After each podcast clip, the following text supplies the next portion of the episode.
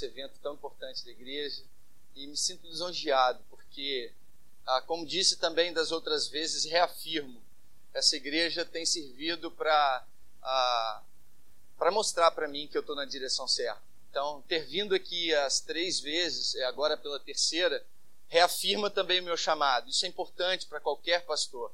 Há uma igreja bíblica que também tem uma liderança séria, que tem um púlpito que a, a gente percebe temor e tremor nesse púlpito, o zelo por esse púlpito, o zelo por essa igreja. Então, poder estar aqui pela terceira vez é também uma confirmação do meu chamado, uma confirmação de que, de repente, ah, essa é a direção que eu devo continuar, é, que eu devo continuar caminhando. E, bom, esperança para a cidade é um, um, tema assim fantástico. Aliás, o agosto de Deus é um agosto fantástico, né? O, o tema do mês é, me inspirou demais. Eu fiquei ali navegando pelos outros, pelos outros temas e, e foi muito, muito bacana. A camisa ficou maravilhosa. Eu já estou com uma minha aqui por baixo emprestada, claro. E, mas é fantástico. Ah, mas eu queria desafiar você a, a prestar atenção nesse vídeo aqui, ah, porque ele tem tudo a ver com o que a gente vai falar hoje. Então, a gente vai mostrar um vídeo e eu queria muito que você pudesse prestar atenção nesse vídeo. Ele vai ser ah, bem ilustrativo para o que a gente quer conversar aqui hoje.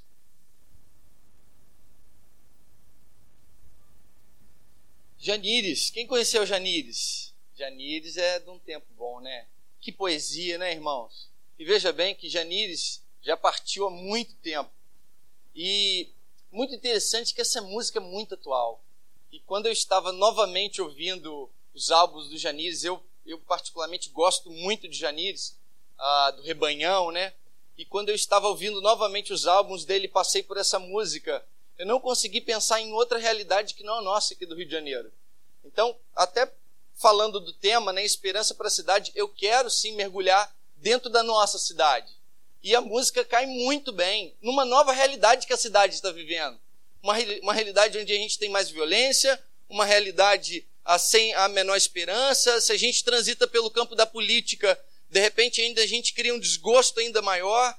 E é muito interessante que esse novo momento da cidade, porque a cidade do Rio de Janeiro também já teve o seu tempo de muita glória, o seu tempo em que ela era mais conhecida pelos seus pontos turísticos do que pelos, pelos é, pelos crimes ou por tudo que tem acontecido aqui. E essa nova realidade, essa nova configuração da cidade onde, ah, onde nós vivemos, da cidade onde a igreja do Jardim Guanabara está situada, ela vai motivar o nosso coração dois caminhos assim. E eu estava pensando sobre esses caminhos. Um caminho é um caminho, ah, de repente, da desesperança total. Olha só, essa cidade não tem jeito. E a cada manhã que a gente ah, que a gente se levanta e vê os noticiários, e vê o jornal, e vai para o trabalho, a gente cada vez mais desanima com a cidade, a gente cada vez mais perde a esperança com a cidade, ah, cada vez mais também nós somos levados por esse novo momento da cidade, para os nossos guetos de relacionamentos, para os nossos guetos eclesiásticos dentro dessa comunidade que a gente entende como igreja. E essa nova realidade é uma realidade que traz medo, é uma realidade que traz desesperança, é uma realidade que, que traz, que limita o, nosso, limita o nosso acesso à própria cidade, limita a nossa transição dentro da cidade. É um novo momento que traz desconfiança nos relacionamentos. A gente não consegue se relacionar direito com as pessoas que a gente não conhece, porque a cidade está fazendo isso conosco. Esse novo momento da cidade. E a gente caminha por essa desesperança total uma desesperança de que um dia a cidade pode ser melhor. E um outro caminho, muito interessante também, de repente é um caminho que a gente acaba seguindo, assim, até como igreja. É o caminho da oração. Isso é muito fantástico. Mas esse caminho ele tem também uma peculiaridade muito interessante. Nós oramos pela nossa cidade. É, diversas vezes, como igreja, nós oramos pelo nosso estado ou pela realidade do nosso país.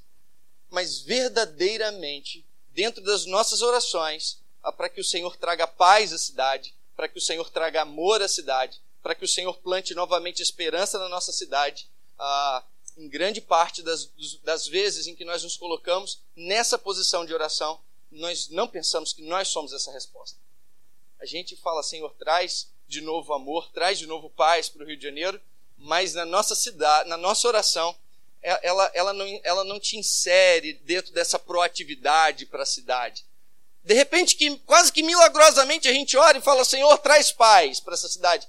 É, imaginando que Deus pudesse do alto trono rasgar o céu e, e derramar uma porção de, de purpurina, de repente, uma porção de fumaça. E como que da noite para o dia Deus trouxe paz?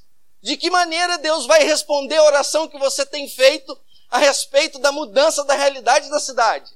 Se não é por você, se não é te inserir dentro desse contexto senão é entender que você é o agente da sua própria oração. Você é a resposta da sua própria oração. Então, enquanto a cidade traz desesperança, traz medo, a cidade traz relacionamentos cada vez, ah, de repente, rasos, a cidade nos limita ao espaço, nos limita aos relacionamentos, e a gente quer uma cidade melhor, e a gente ora pedindo uma cidade melhor, a gente se coloca tão longe diante dessa própria oração. E é muito interessante porque isso também aconteceu na Bíblia. A Bíblia nos traz resposta para esse momento, para esse sentimento que a gente tem. Sentimento até de querer fazer alguma coisa como igreja, até de orar honestamente como igreja, mas não saber muito o que fazer.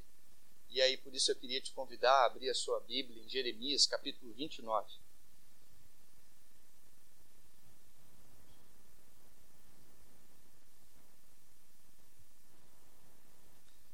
Jeremias capítulo 29.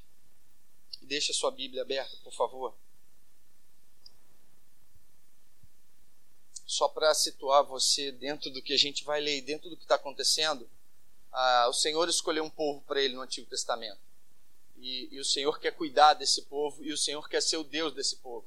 Só que em diversos momentos nos é apresentado ah, dentro dessa história bíblica do Antigo Testamento ah, de que esse povo rejeita Deus de que esse povo adora outros ídolos, de que esse povo não quer muito compromisso com Deus, e aí chega um determinado momento em que Deus toma uma providência ah, que é ah, que é escravizar esse povo, que é deixar esse povo exilado para que ele pudesse aprender.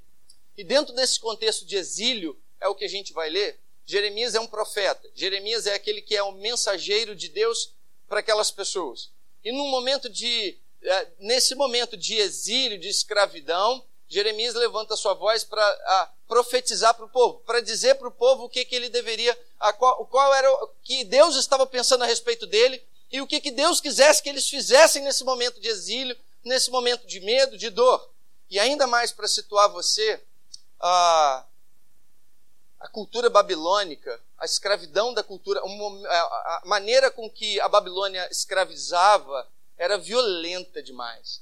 Então, a Babilônia entrava dentro dos territórios, matava mesmo, era carnificina, escravizava parte do povo, destruía as casas, era um horror, assim. A escra... O exílio babilônico era um horror. A metodologia, a violência que estava impregnada nesse tipo de exílio, nesse, nessas dominações babilônicas, era é, é violência no último grau, assim. Era uma violência tremenda de separar alguns entes, de separar a família, de tirar os mais, de aproveitar os mais inteligentes da, da terra, de de repente matar alguns homens, era derrubar as casas, a queimar as vilas, era, um, era uma, uma, uma forma de escravidão muito pesada, muito violenta, muito egoísta. E aí Jeremias vai recitar essas palavras que a gente vai ler no capítulo 29 e acompanhe comigo a leitura.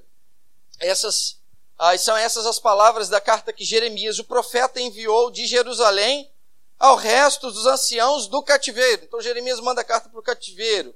Como também aos sacerdotes, aos profetas e a todo o povo que Nabucodonosor havia deportado de Jerusalém para Babilônia. Depois que saíram de Jerusalém, o rei Jeconias, a rainha mãe, os oficiais, os príncipes de Judá e Jerusalém e os carpinteiros e ferreiros, a carta foi mandada por intermédio de Elasa, filho de Safã, e de, Ge, e de Gemarias, filho de Uquias, os quais Edequias, rei de Judá, tinha enviado a Babilônia Nabucodonosor, rei da Babilônia, e dizia. Então essa é a carta de Jeremias, agora, no verso 4.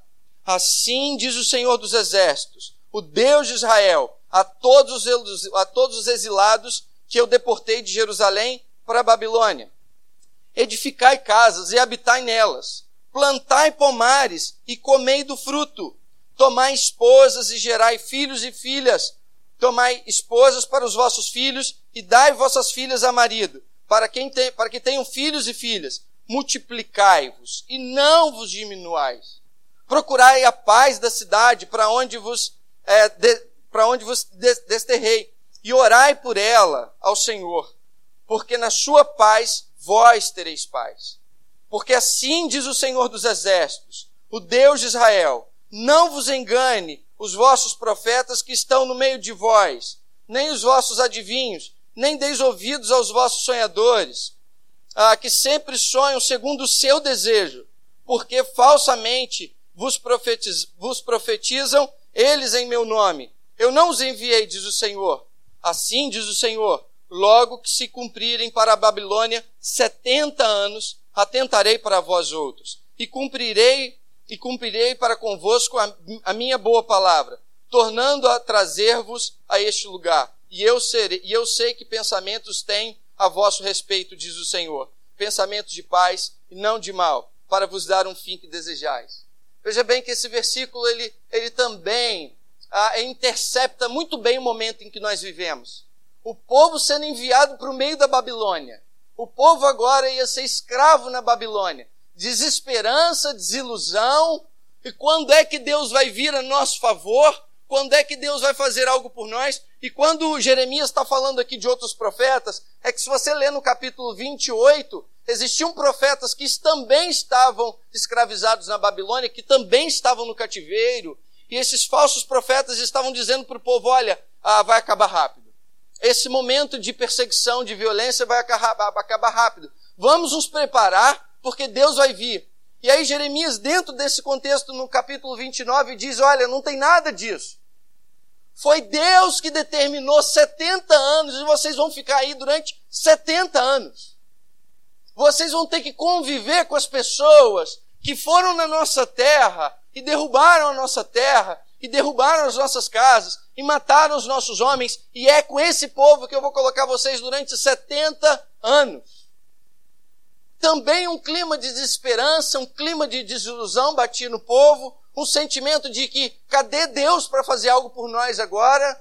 E um momento em que eles estavam ouvindo frases, ah, intenções muito interessantes, que era de que Deus está vindo rápido, de que Deus vai vir a nosso favor rápido, mas mal podia eles imaginar que esse exílio duraria 70 anos e que Deus tinha um plano para eles lá onde eles estavam, escravizados. Alguns teólogos ainda vão fazer uma analogia dessa Babilônia aqui, e é perfeitamente aceitável conosco. Então, se você imaginar que nós estamos exilados e que um dia a gente vai de novo se encontrar com o nosso Criador, também enche o nosso coração de esperança. Nós estamos numa terra que também não é nossa. Nós estamos passando um momento aqui nessa, nesse lugar que não é o lugar definitivo onde Deus nos quer. Mas esse momento existe. Os 70 anos do exílio existem. A violência do Rio de Janeiro, o medo, a desesperança existe. E a palavra de Deus, assim como o profeta Jeremias, usado por Deus naquela época, trouxe essa palavra, para nós ele traz também uma palavra.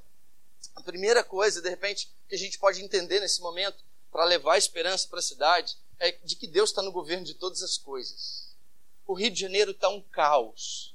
A política está um caos. A gente tem medo de andar na rua. A gente tem medo ah, de ser abordado a qualquer momento. E isso pode, às vezes, nos trazer a sensação de que Deus não está nessa história junto conosco. Mas Deus nos visitou e nos deu o Espírito Santo, e Ele é soberano com todas as letras. Ou eu vivo nesse tempo mesmo em dificuldade, mesmo em exílio, mesmo em violência, crendo que Deus é soberano, ou eu não sei o que, que eu estou crendo. Ou eu preciso rever a minha fé.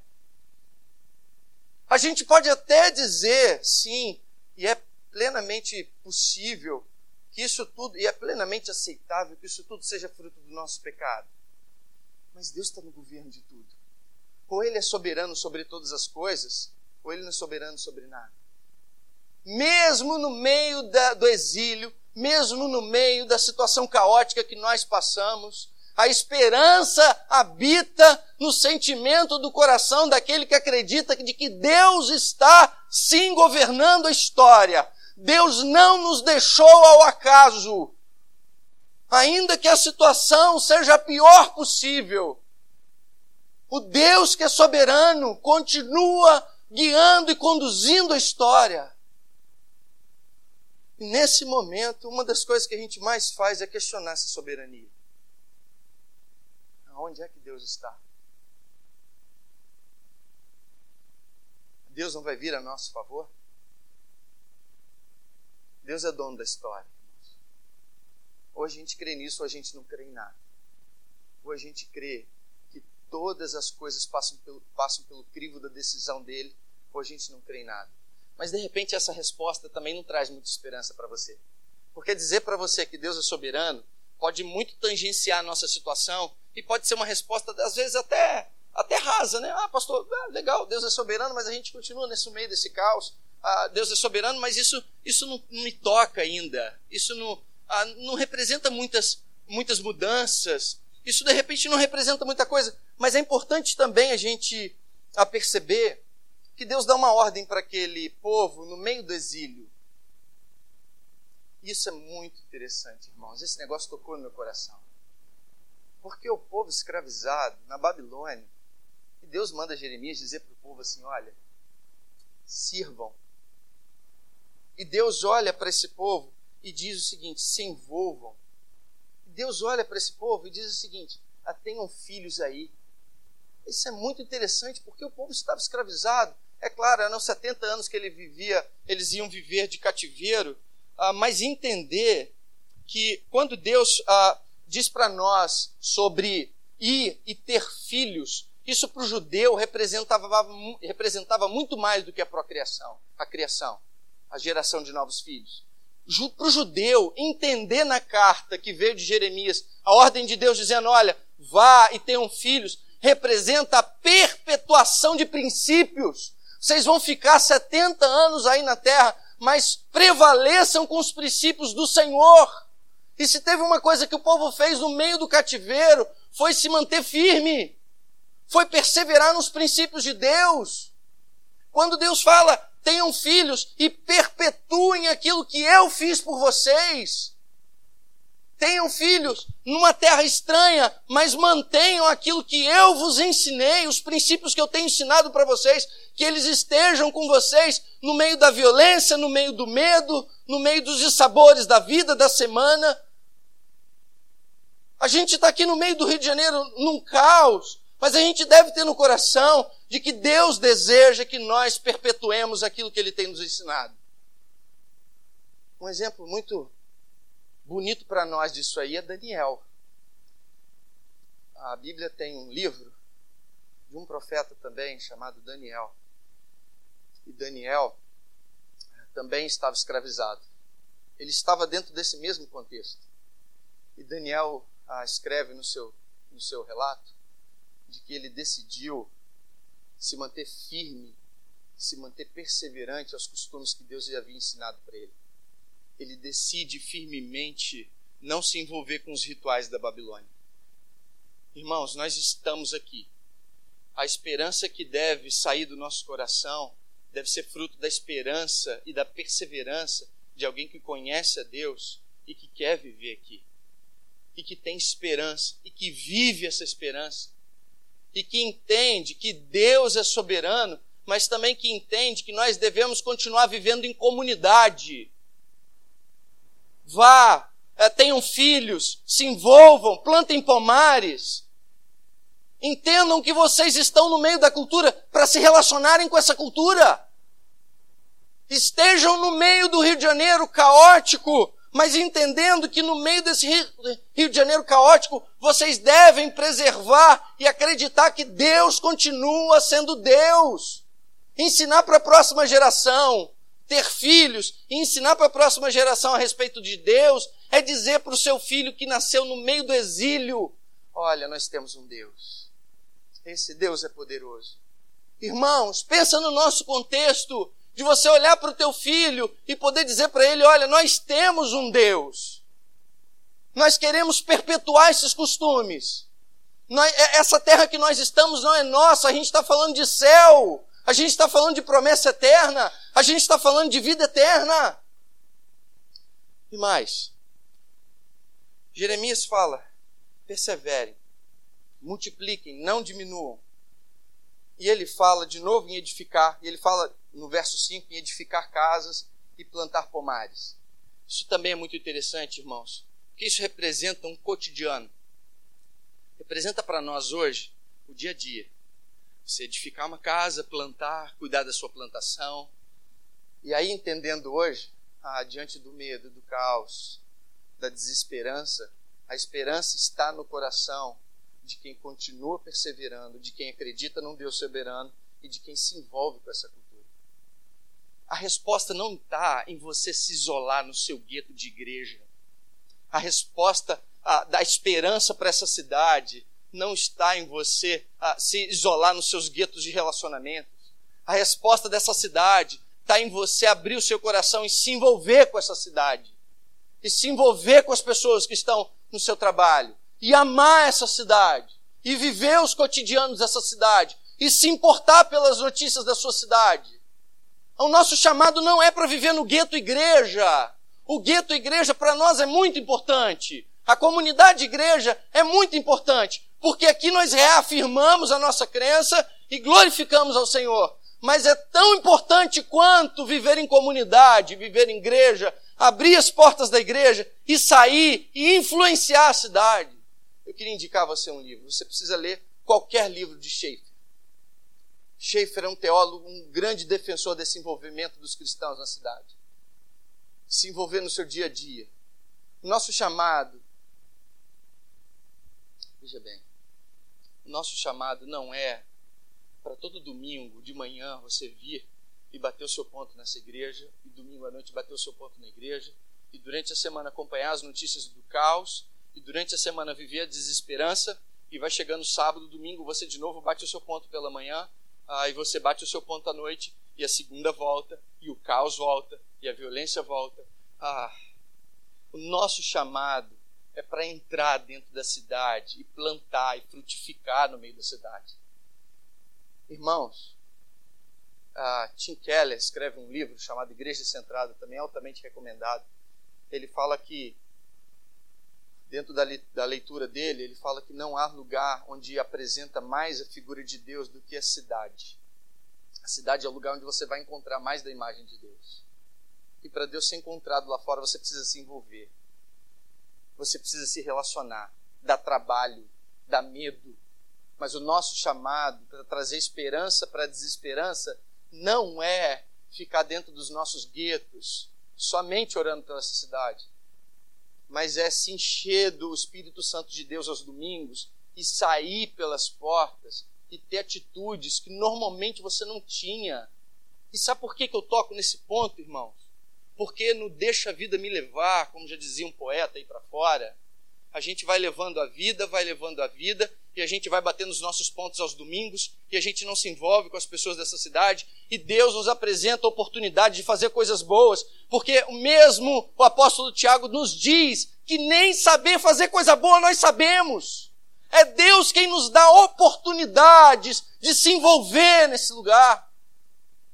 E Deus vai criando circunstâncias no nosso dia, vai criando possibilidades da gente se manifestar, de manifestar aquele a quem nos tem enviado, e nós temos deixado a vida nos levar. E aí a gente chega domingo e ora falando assim: Deus, ah, Deus, traz paz para essa cidade. E chega segunda-feira, o caos começa dentro da tua casa, ah, vai para dentro do teu trabalho e leva a semana toda. E aí chega no domingo, a gente ora: Senhor, ajuda o número de ah, moradores de rua da nossa cidade, tem aumentado muito, Senhor. Acolhe eles. Ah, enquanto Deus está dizendo, vá você, se envolva, ah, plante, crie pomares, ergam casas. Vocês vão ficar aí até que a missão se cumpra. Até que o tempo que eu determinei se cumpra, é aí que vocês vão ficar. A gente não vai progredir com esperança para a cidade se a gente não entender que a gente deve amar e se envolver com essa cidade. O desafio da igreja lá em Atos e as cartas, a gente pode perceber isso em cada momento, é, é ser chamado por Deus e ir para fora para levar esse chamado. É, e amar esse lugar, e se envolver com esse lugar. O apóstolo ainda continua.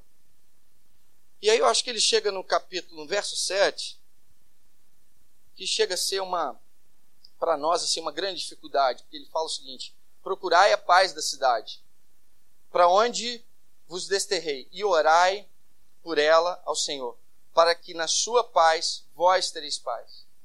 A, a, a palavra de Deus diz para nós para orar por eles. E a palavra de Deus diz para nós para servir a eles. E eu quero trazer também à sua memória uma outra pessoa que viveu esse mesmo momento. Você já ouviu falar do profeta Jonas? O profeta Jonas a gente aprende desde a escola bíblica dominical, né? E aí a gente aprende do profeta Jonas que é chamado para levar a misericórdia de Deus a Nínive. E você certamente ao longo da sua caminhada cristã, você também já teve a oportunidade de ouvir ah, que Nínive fazia parte da Síria, que também escravizou o povo de Deus. Deus estava dizendo, Jonas, vá diante dos teus inimigos e, e diga para eles as misericórdias de Deus. O chamado de Jonas à cidade, o chamado de Jonas para aqueles que não amavam a Jonas, o chamado de Jonas para aqueles que fizeram mal por Jonas, nosso chamado para aqueles a quem, a quem nos tem feito mal.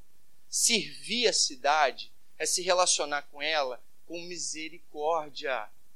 Irmãos, se nós entendemos que Jesus foi a melhor coisa da nossa vida, se nós entendemos que Jesus transformou o nosso viver como nós gostamos de cantar, por que então não abrir a nossa boca para dizer isso aos nossos parentes, aos nossos amigos, ou mesmo aos desconhecidos a quem Deus tem nos dado oportunidade durante a semana? Se envolver com a cidade, ter misericórdia dela, é olhar para ela e dizer o seguinte: Deus pode alcançar essa cidade com salvação.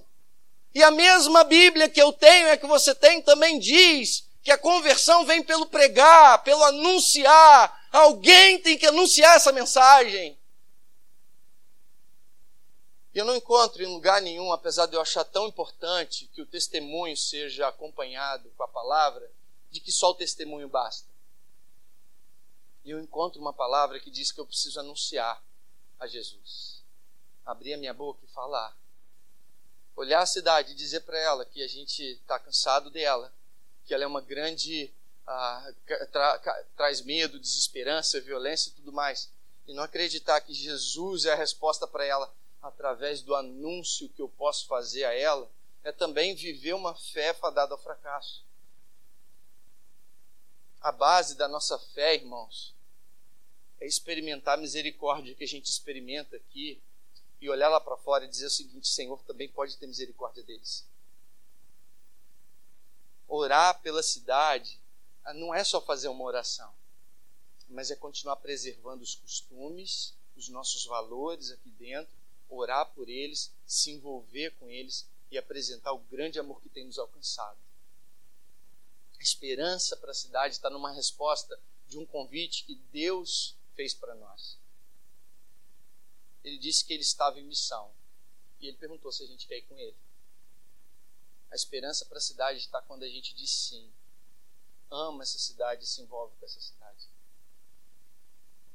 A nossa igreja foi plantada aqui por Deus.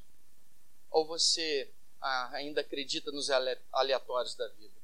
Se nós não olharmos para a igreja presbiteriana do Jardim Guanabara e virmos uma missão de Deus aqui nesse bairro, na ilha do governador, na cidade do Rio de Janeiro, para ela também de novo viver uma fé fracassada. Deus plantou essa igreja aqui porque Ele quer ser representado pelos membros dessa igreja nesse lugar. Porque Ele quer a paz da cidade através da paz que, que habita também em nós. A nossa intercessão, nosso envolvimento, irmãos.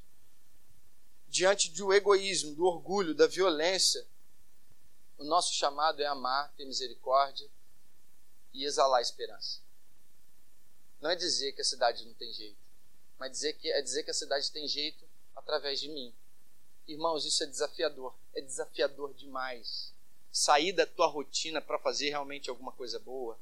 Sair da tua rotina para se envolver nessa cidade, para gritar por quem precisa uh, de misericórdia, para defender o indefeso. É, é, esse é o nosso papel. A cidade vai experimentar de esperança quando os filhos de Deus aqui começarem a exalar a esperança que eles, que eles também creem. Nosso chamado não é para viver em gueto como igreja.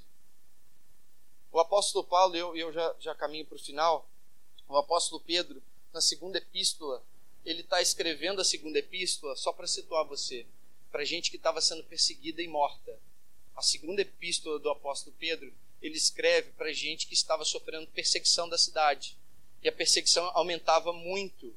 E ele escreve no capítulo, capítulo 3, verso 16, eu não me recordo exatamente, mas ele, ele escreve assim: ah, demonstre a esperança que habita em vós. E quando vocês começarem a demonstrar a esperança que habita em vós para aqueles que têm perseguido vocês, certamente alguém vai perguntar a razão da fé que há em vós. E ele vai dizer o seguinte: estejam preparados para responder. A cidade vai nos notar quando a gente exalar esperança para ela, quando a gente mostrar esperança para ela, quando a gente mostrar que a gente ama essa cidade. E não apenas ah, ah, escolhe um caminho de rejeição e de gueto, e nem apenas só um caminho de oração, mas a oração acompanhada com esperança que eu levo para o outro. Eu queria que você pudesse ficar de pé para orarmos juntos.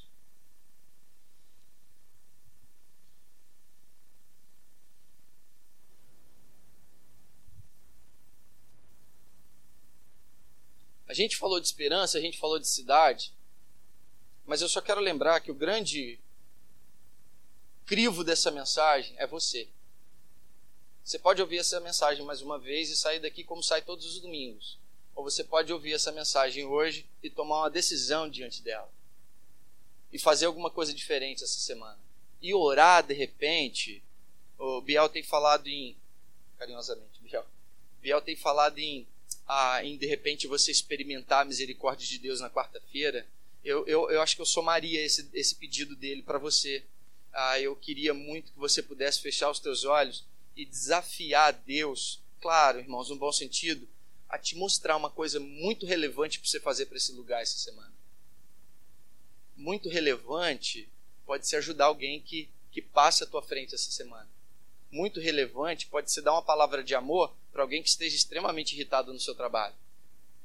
Eu queria muito que você fechasse seus olhos agora e falasse assim: Deus, me permita ao menos essa semana experimentar a esperança que eu tanto tenho vivido em Ti e mostrar essa esperança através das minhas atitudes.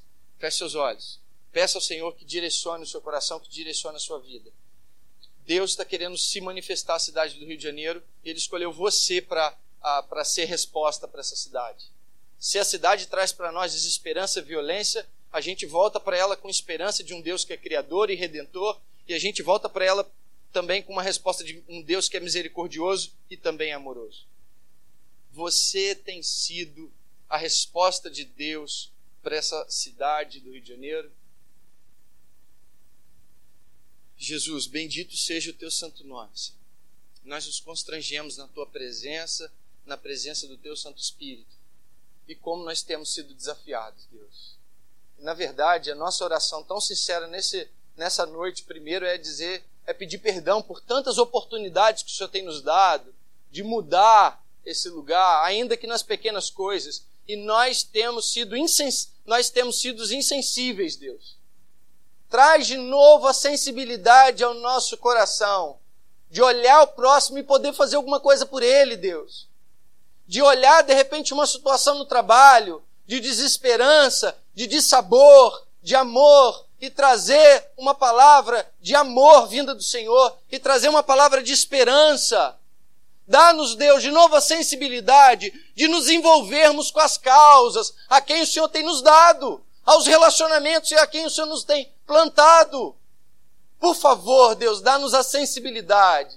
Não permita, Senhor, que continuemos friamente orando ao Senhor, pedindo a tua intervenção, sem achar que a tua intervenção passa por nós e por nossa vida. Dá-nos de novo a sensibilidade, Senhor. E, Senhor, que o Senhor, diante da tua graça, nos visite para que também nós possamos visitar os outros, Deus, e levarmos Jesus através das nossas palavras e também dos nossos comportamentos. Nós oramos em nome de Jesus.